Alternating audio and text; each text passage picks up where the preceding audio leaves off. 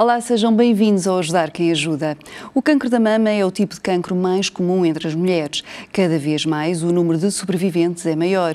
Mas que tipo de acompanhamento existe, quer no diagnóstico, quer durante os tratamentos? Comigo tem a professora Maria João Cardoso, presidente da Mama Help, que criou esta associação a pensar dessas pessoas. Olá, professora. Bem-vinda. Obrigada. A associação surge em 2011. O que é que motivou? O que é que faltava de resposta a estas pessoas para criarem a associação e, consequentemente, o, centro, o primeiro centro? Eu acho que há uma história sempre por trás, por trás disto. Eh, eu acho que a Mama Help veio preencher um, uma lacuna, mas eh, nós somos deficientes em, em apoio extramédico, ou seja, nós, somos, nós temos boa saúde, temos bons especialistas, temos bom suporte, mas há muito para além do diagnóstico do cancro, ou seja, isto não tem só a ver com a mama, tem a ver com todos os cancros. Quando, quando se é confrontado com o diagnóstico de cancro, o que acontece é que as pessoas começam a fazer uma revisão da sua vida. Eh, quem tem um cancro de pulmão, se calhar, começa a pensar se fuma, se, se, não, se não deveria mudar essa atitude. Uh, as pessoas começam a pensar: se calhar eu como sempre mal, se calhar eu tenho peso a mais, se calhar não faço exercício. O que é que eu posso fazer para mudar a minha vida que faça com que não só eu viva mais, como aguente melhor os tratamentos? E basicamente foi, foi um pouquinho isso: foi não haver nada ao contrário do que há noutros países, e as pessoas na consulta, que é sempre um espaço limitado, ninguém tem uma infinidade de tempo a uma consulta, as pessoas dizerem, pronto, e agora o que é que eu posso fazer? E como é que eu posso alimentar melhor? E como é que eu posso alimentar os meus filhos? E o que é que eu vou fazer em relação a isto e aquilo? E uma pessoa via, dizia, olha, vá ali, depois vá acolá, vá acolhi, numa altura em que as pessoas estão tão preocupadas em fazer o tratamento, fazia fazia falta um sítio onde nós disséssemos: olha, vá ali, porque ali pode ter alguém que aconselhe nas várias vertentes que quiser e que sejam que ajudem o seu tratamento sem o prejudicar, mas ao mesmo tempo possam ajudar. E foi um bocadinho isso. Foi isso que fez aparecer o Mama Help na minha cabeça. Eu, na altura, também estava num, numa altura em que tinha um bocadinho mais de tempo. Estava no Porto ainda, ainda não tinha tido o convite para vir trabalhar para a Fundação e tinha acabado de sair do, do Hospital de São João e, portanto, estava ali num, num limbo de. E, e, aquela ideia já vinha na cabeça, pronto. Isso juntou tudo e, e surgiu o Mama Help. Nessa altura abriram o, precisamente o, centro do Porto, um ano Sim. depois abriram o, o, de Lisboa. Então foi um ano depois, foi um bocadinho depois. Portanto, o Porto uh, criou uh, uma existência própria. Uhum Pronto, na altura eu trabalhava no Hospital Privado do Porto, que era o Hospital da Trindade, e aquilo, as instalações foram-nos cedidas pela Ordem da Trindade, que é diferente do hospital, uma ordem de beneficência que nos cedeu as instalações. Eh, muita gente com o nome na cidade nos quis ajudar e, portanto, ajudaram-nos no fundraising das obras e tudo isso. E quando eu vim para Lisboa, desde o princípio que tentamos ver como é que poderíamos fazer isso funcionar em Lisboa. E, portanto, depois percebemos que seria difícil funcionar dentro da Fundação Champalimau, onde eu trabalho, por ser uma ela própria uma instituição, uhum. uma fundação sem fins lucrativos, e arranjamos um sítio em Lisboa que nos deu um bocadinho de apoio para ter as mesmas atividades. E, portanto, Mama Help Porto, Mama Help Lisboa, basicamente isso. Precisamente que atividades são essas? São muitas. Uh, o que nós queremos é compreender o que é que as pessoas precisam, ou seja, não é o que é que nós precisamos. Há dois tipos de apoios ali. Há um apoio que eu acho que é entendido por toda a gente, que é, por exemplo, a parte, a parte estética nas mulheres, que também há homens, mas sobretudo a parte do cabelo é sobretudo importante nos, nas mulheres, porque um homem pode ficar careca com a quimioterapia e um homem também pode ter cancro da mama, mas isso habitualmente não tem tanta influência como tem nas mulheres.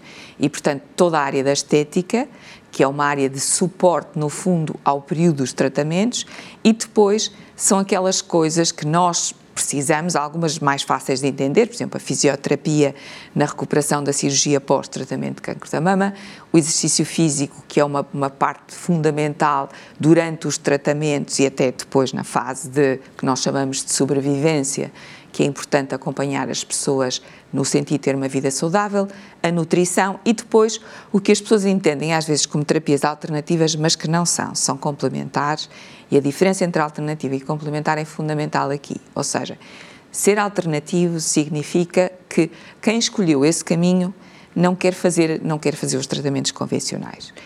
É, nós achamos que não está certo, mas nós não somos os decisores da vida das pessoas. Isto é óbvio.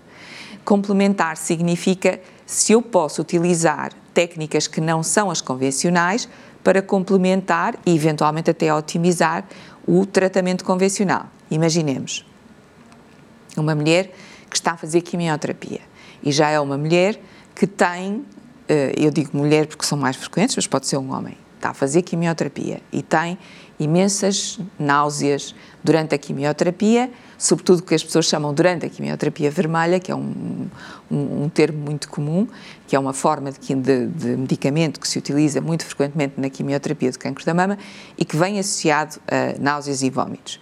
Hoje em dia nós temos fármacos que são altamente eficazes nisso, mas há pessoas que não querem utilizar tantos fármacos. Então decidem experimentar o efeito da acupuntura, que em algumas pessoas é altamente eficaz. Aliás, é uma das recomendações que nós fazemos, baseado em evidência, que fazer acupuntura pode ajudar a melhorar a sintomatologia de náuseas e vômitos durante a quimioterapia sem usar tantos fármacos, por exemplo, é um papel. Uh, acupuntura, reiki, yoga, um, aromaterapia, todas as terapias que comprovadamente podem ajudar a melhorar os efeitos laterais dos tratamentos associados ao cancro. Uma pergunta que as pessoas nos fazem e que muitas vezes vem publicitado em algumas terapias é que também ajuda a melhorar os resultados relativamente à sobrevivência do cancro. Não há nenhuma prova que seja assim, e eu acho que as pessoas devem acreditar no que acreditam, mas nós, deste lado, funcionamos com ciência, Exato. não é? E não há nenhuma prova que isso assim aconteça. Há coisas que fazem mal, e é por isso, é uma das razões porque nós dizemos muitas vezes: faça o que fizer, diga sempre ao seu médico que o está a fazer. Não tem mal nenhum. Ou seja, se o médico disser que é um idiota porque está a fazer isso, também não é bom médico. Não é? Nós temos que entender que as pessoas não têm que saber tudo. E, portanto, dizer-lhes, olha, eu estou a fazer isto, isto faz mal ou faz bem, pode ajudar a ter um percurso mais feliz, sem ter interferências que podem ser nocivas. Exatamente.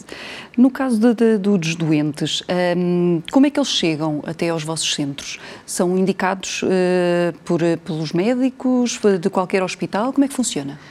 É assim, primeiro se calhar é melhor entender como é que o Mama Help funciona. Exato. Quando o Mama Help uh, apareceu e nós sabemos que temos associações uh, sem fins lucrativos uhum.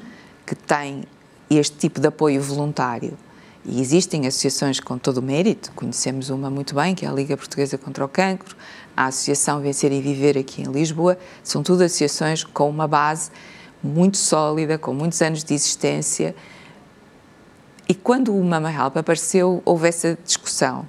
Se, se faríamos uma coisa tipo uma IPSS, se faríamos uma, uma associação de voluntários. E a minha tradição no, no, na, na atividade na área da saúde faz-me ver que o voluntariado é uma coisa excelente, mas falha às vezes quando as pessoas mais precisam. Não é por mal, não é por mal, mas se eu sou voluntária num sítio e o meu filho está doente, eu tenho mais tendência a faltar do que se eu tiver uma conotação, uma ligação profissional nessa associação. Então, nós decidimos que a Associação Mama Help seria uma associação sem fins lucrativos, ou seja, nenhuma das pessoas da direção recebe um tostão que seja, mais quando é preciso, eu pago as minhas cotas de sócia como toda a gente. E as pessoas que estão no Mama Help, os profissionais, recebem os serviços e há uma percentagem que fica para o Mama Help, que é para ajudar a sustentar as instalações e as duas profissionais administrativas que temos no Porto, um, e em Lisboa o, o, sistema é um bocadinho diferente, e que acabam por receber um vencimento porque estão lá com um, Como um tempo completo. Portanto, é assim que funciona. Um, e, portanto, basicamente, pode ir lá quem pode pagar. O preço das consultas não tem nada a ver com preços de medicina privada nem nada disso. É o preço que é aceitável.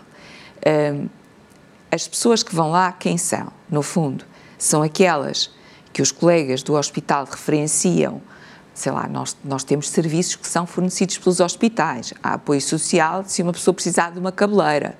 Há cabeleiras que são muito baratas quando, e até se consegue fazer muitas coisas giras com lenços e cabeleiras que não é preciso pagar. Mas há pessoas que querem ir lá.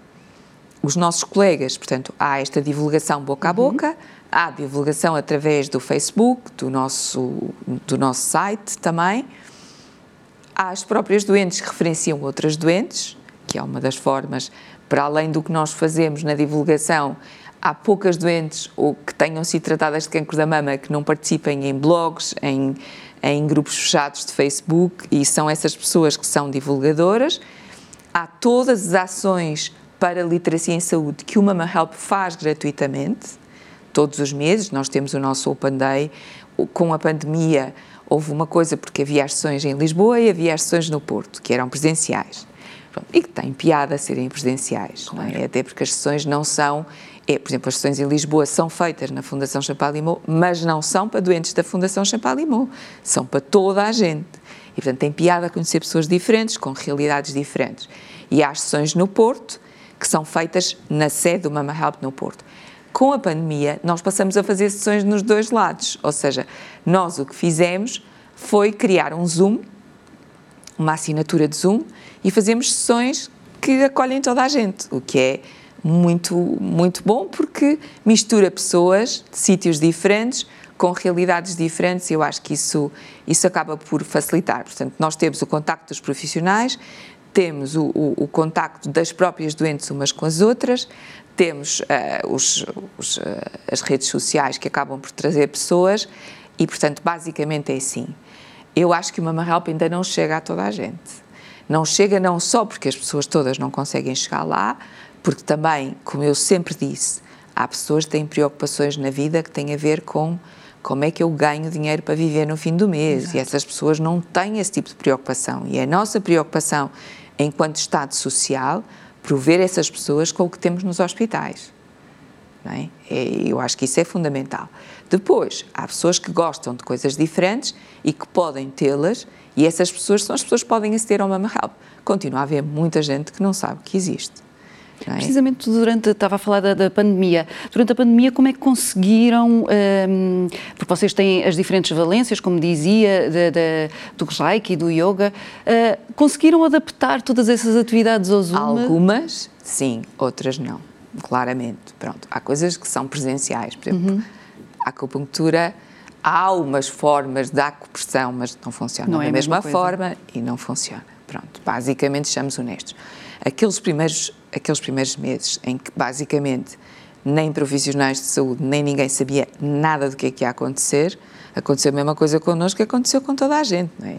Candidatamos aos apoios que havia para as empresas e associações sem fins lucrativos, as meninas conseguiram alternar-se, mantivemos tudo o que era possível não presencial à distância, ou seja, eh, nós temos também algumas atividades que são passíveis de ser feitas à distância. Por exemplo, a nutrição eh, permite, numa consulta à distância, fazê-lo, a psicologia permite fazê-lo à distância, eh, já o Reiki, o Yoga e a fisioterapia são mais difíceis, mas há a hipótese de dar conselhos de fisioterapia à distância. O exercício físico foi feito em casa com orientação dos monitores do exercício à distância e fomos nos adaptando. Depois, outra vez em janeiro deste ano, foi outra vez a desgraça que foi, tivemos que voltar ao Estado e agora estamos completamente presenciais.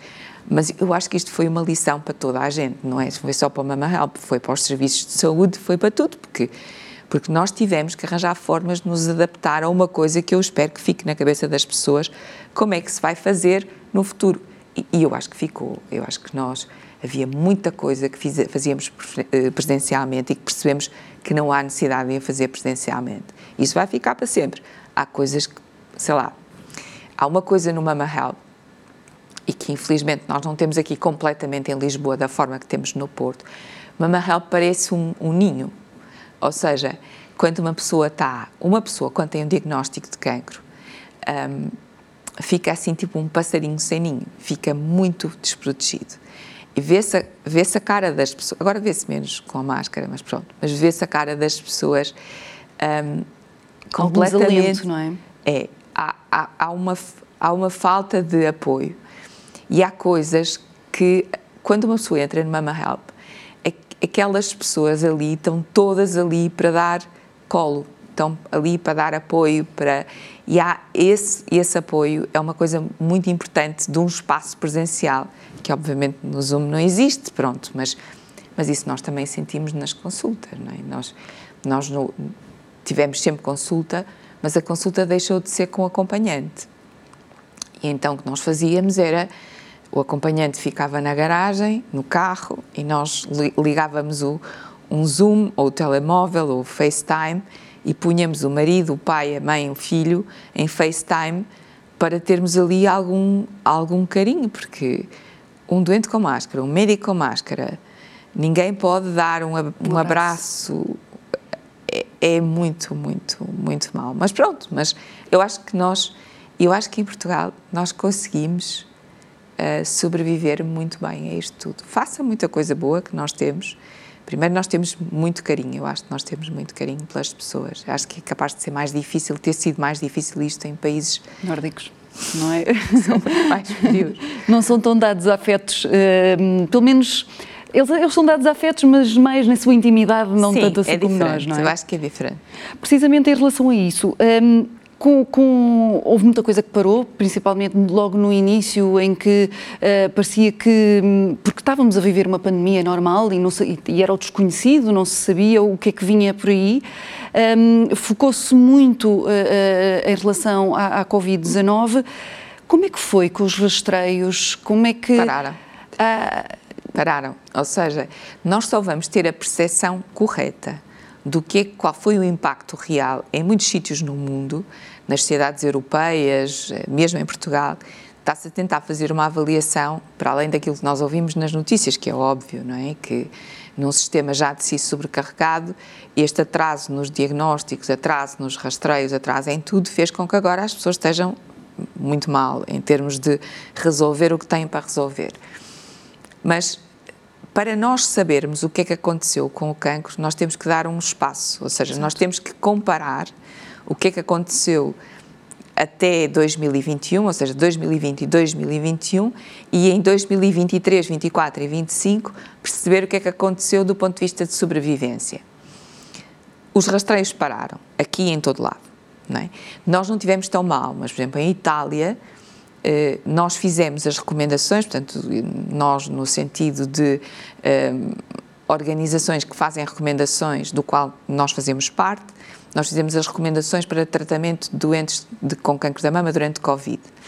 E o que aconteceu foi que em Itália, por exemplo, não foi aqui a nossa realidade, mas nos hospitais foi. Em, na Fundação não foi, mas foi nos hospitais. Basicamente, eh, só se operava com cirurgias pequenas e não se podia, por exemplo, fazer reconstrução mamária. Porquê?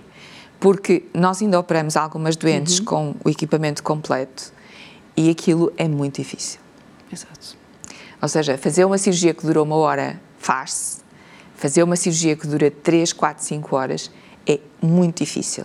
Chega-se ao fim, aquelas imagens que nós vemos da televisão com as pessoas todas marcadas com as máscaras, é isso que acontece no fim. É muito, muito, muito difícil fica muito cansativo. E portanto não conseguimos hum, não conseguimos fazer tudo.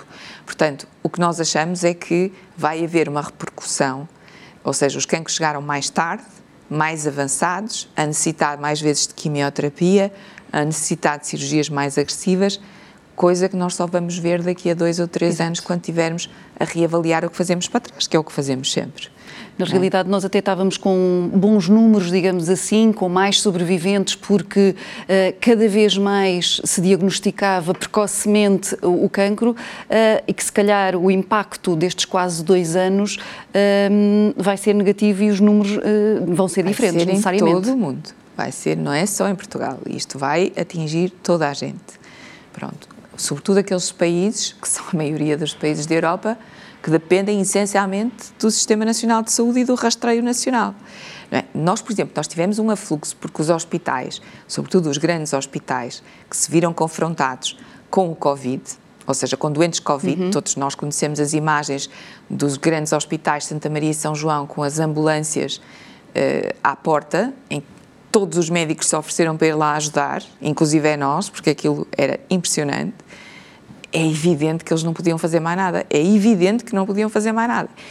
E nós oferecemos para conseguir pegar nesses doentes. Acontece é que o espaço de tempo curto que tiveram e a necessidade depois que existe de transferência dos doentes para um sítio para o outro, acaba sempre de ser difícil ter essa resposta em tempo Exato. útil. Mas nós tivemos muito mais pedidos de doentes, inclusive sem apoios de seguros de saúde, ADSE e tudo, nessa altura, porque as pessoas estavam desesperadas à espera. Estavam desesperadas. Havia pessoas três, quatro meses à espera, ou seja, foram recebidas, mas depois estavam três, quatro meses à espera de qualquer coisa porque eles não conseguiam. Não tem Sim. nada a ver com a capacidade, não conseguiam mesmo. Numa, numa situação em que uh, todos estes casos é sempre para ontem, não é? É, mais ou menos. Também há uma coisa importante. Eu, eu também acho que nós às vezes não sabemos gerir essas coisas e, e tem a ver com, eh, volto a dizer, nós temos uma saúde muito boa. Mas há uma ideia de que o cancro é para ontem. E isso eu acho que é uma coisa que, se calhar, se passar aqui essa mensagem, já fizemos o nosso papel de ajudar a sociedade, que é o cancro é uma doença crónica. Grande parte dos cancros não são doenças agudas, são doenças crónicas. E não apareceram ontem, nem têm que ser tratados ontem. Há cancros, há tipos de cancro, que têm que ser tratados com urgência, mas são muito raros. A maior parte das situações não são essas. Há, obviamente, cancros que precisam de mais rapidez, cancros que precisam de menos rapidez. E isso não é desmerecer ninguém, tem a ver mesmo com o tipo de cancro que nós estamos a tratar. Ou seja, se eu tiver uma mulher jovem que tem 30 anos, que tem um cancro que diz, que jura que há três meses eh, não tinha nada e agora tem um caroço que tem 4 centímetros e que nós percebemos que aquilo cresceu muito rapidamente, essa pessoa terá mais necessidade de ser tratada mais rapidamente que uma senhora que tem 80 anos, e não estamos a desmerecer ninguém, mas que já sabia que tinha um cancro há seis meses, mas não quis dizer nada porque estava exatamente igual. Isto tem a ver com duas coisas: tem a ver com idade e metabolismo e tem a ver com os tipos de cancro que aparecem habitualmente nas pessoas mais jovens e nas pessoas mais velhas. Portanto, a premência do tratamento não é igual. Há outra coisa que é muito importante, que é esta coisa que nós dizemos muitas vezes para ontem, que é uma coisa que está na cabeça de todos, tem a ver com, às vezes, precipitação de tomada de decisões que transformam o tratamento do cancro numa coisa que não é tão boa como deveria ser. Por exemplo, uma mulher que tem 30 anos e que tem um diagnóstico de cancro da mama não é frequente. A maior parte dos cancros são, da mama são diagnosticados depois dos 50 anos. Há cancros da mama em mulheres jovens, mas são muito mais raros. Portanto, os, a maior parte dos cancros são diagnosticados depois dos 50 anos. Mulher com 30 anos tem agora um diagnóstico de cancro da mama. Está perante uma situação, e obviamente que nem todas as mulheres de 30 anos são iguais. Sim. Há mulheres de 30 anos que já têm quatro filhos e não querem ter mais. Há mulheres de 30 anos que não que têm nenhum filho tem. e querem ter todos. Bem? Pronto. Temos vários aspectos que têm que ser pensados antes de precipitar a começar o tratamento, nomeadamente esse. A mulher de 30 anos habitualmente tem um cancro mais agressivo e muitas vezes, não sempre, porque isso é dependente do tipo de cancro, vai precisar de quimioterapia. Essa mulher, idealmente, terá que fazer preservação dos seus ovócitos antes de começar o tratamento, porque não quer dizer que ela vá ficar infértil depois da quimioterapia, mas pode não ter a mesma fertilidade. E, portanto, pelo menos propor, porque a pessoa pode não querer, claro. e aliás, todas as, as clínicas, mesmo privadas de saúde, fazem gratuitamente a preservação de ovócitos para mulheres com cancro. Depois não fazem gratuitamente a implantação dos mesmos, mas fazem gratuitamente a preservação. E, portanto, é importante que as pessoas saibam que, mais do que correr desesperadamente para uma cirurgia amanhã, é perceber que o cancro deve ser tratado em instituições com equipas multidisciplinares, não é um médico sozinho que decide, e que nós temos que ter tempo para pensar no que é que vamos fazer, não é amanhã. Mas pronto, mas este, isso de certa é uma forma tem que ser refletido. Exatamente, e tem um tempo, ou seja, também não é para tratar daqui a seis meses. E portanto existem timings que são considerados ótimos pelas instituições de saúde e nós somos avaliados pelos timings e que não devem ser ultrapassados. Ora, toda a gente ultrapassou esses timings durante a epidemia toda, durante Exato. a pandemia, toda a gente ultrapassou porque não tinha hipótese. Não é? Outro, outro assunto que, porque o nosso tempo já está a chegar ao fim, eh, mas que, que eu acho curioso, porque esta é uma área em que se fala muito de investigação cada vez mais. Aliás, eh, estas vacinas agora da pandemia que se falaram estavam já a ser pensadas há décadas para o cancro, portanto, eh, também não surgiram assim do nada. Mas, de facto, este lado da investigação que a Associação também atribui uma bolsa e que também está muito ligada a esse lado. Exatamente. Ou seja, isso tem a ver também um bocadinho com a, com o que nós fazemos no dia a dia, com o que é que eu faço, ou seja, a razão por vir para a Fundação, pegar na, na vida toda e mudar numa idade onde nós habitualmente, como portugueses, já estamos no mesmo sítio para sempre, tem um bocadinho a ver com este, esta, esta necessidade de, para progredir, nós temos que, pelo menos, ler. E hoje em dia ler não é difícil, não é? Há uns anos atrás tínhamos que esperar que a revista chegasse, agora não, podemos fazer investigação. E a investigação faz-nos crescer. E a Fundação tem essa mais-valia, não é? Não é só na Fundação, há muita investigação boa em Portugal, mas a investigação ligada ao cancro é fundamental. Em todas as áreas, não é só na investigação básica, ou seja, para nós a investigação é muita investigação básica, é da, da célula eh, que vai criar um fármaco novo que nós vamos dar à pessoa com cancro. Isso é muito importante. As vacinas, ou seja, toda a parte da imunoterapia, que no fundo é, é isso que, que, está associado ao, ao conhecimento da vacina, é uma coisa muito importante.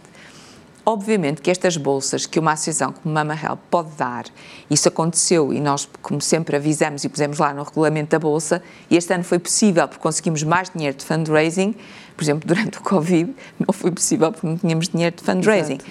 Serve apenas para dar um bocadinho de dinheiro para começar um projeto, porque a investigação a séria no cancro são grants de milhões de euros, Sim. não é? Quer dizer, o que nós concorremos, o que nós tentamos concorrer na Fundação são grants que são 6 milhões, não é?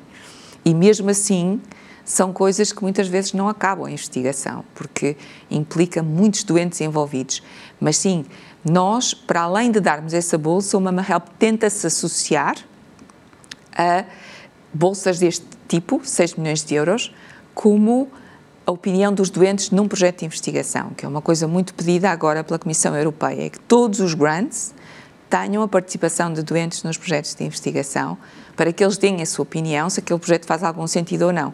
Durante, e continua a ser assim, infelizmente, durante anos havia muita investigação que servia para fazer um PhD, um doutoramento a alguém, e que depois não tinha utilidade prática Exato. nenhuma. Isso, quer dizer, há investigação que não tem resultado positivo, mas nós não queremos que seja assim. Muito obrigada pelo seu tempo, professora. Nós hoje falamos do trabalho desenvolvido pela Mama Help. No próximo programa apresentamos-lhe mais uma instituição porque é importante ajudar quem ajuda. Até lá, fique bem, fique com o S.